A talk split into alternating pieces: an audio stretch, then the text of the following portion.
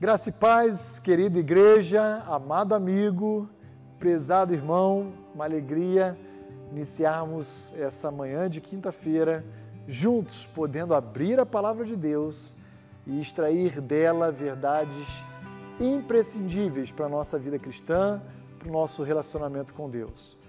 Como tem sido bom poder pensar ao longo dessa semana ah, no coração daquilo que pode comprometer o nosso relacionamento com Deus, chamado pecado. E é, portanto, no dia de hoje, a minha intenção é compartilhar com você mais uma face do mal, mais uma forma do pecado se apresentar à raça humana. E nessa oportunidade quero destacar então essa segunda face chamada natureza.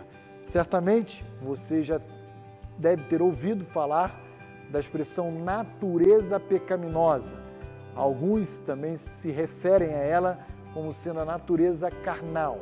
O fato é que o salmista, no Salmo 58, verso 3, hino de Davi, nos diz o seguinte: Desviam-se os ímpios desde a sua concepção, nascem e já se desencaminham proferindo mentiras. Salmo 58, 3. Por que que desde a concepção o homem natural já se torna ímpio e se desvia do caminho para o qual ele foi criado para trilhar?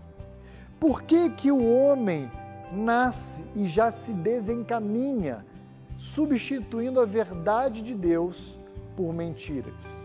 Por causa de uma inclinação que eu e você, todos nós possuímos para a desobediência, para o mal.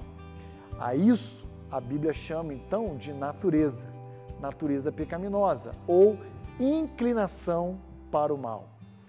Sabe, em toda a raça humana, desde que o pecado entrou no mundo, atingindo Adão e Eva primeiramente, toda a raça humana, com exceção de Cristo, e tão somente de Cristo, foi afetada por essa natureza. Nós já nascemos inclinados à desobediência em relação a Deus. Não precisamos que Deus nos dê uma lei expressamente clara para que a gente venha a se opor a ela.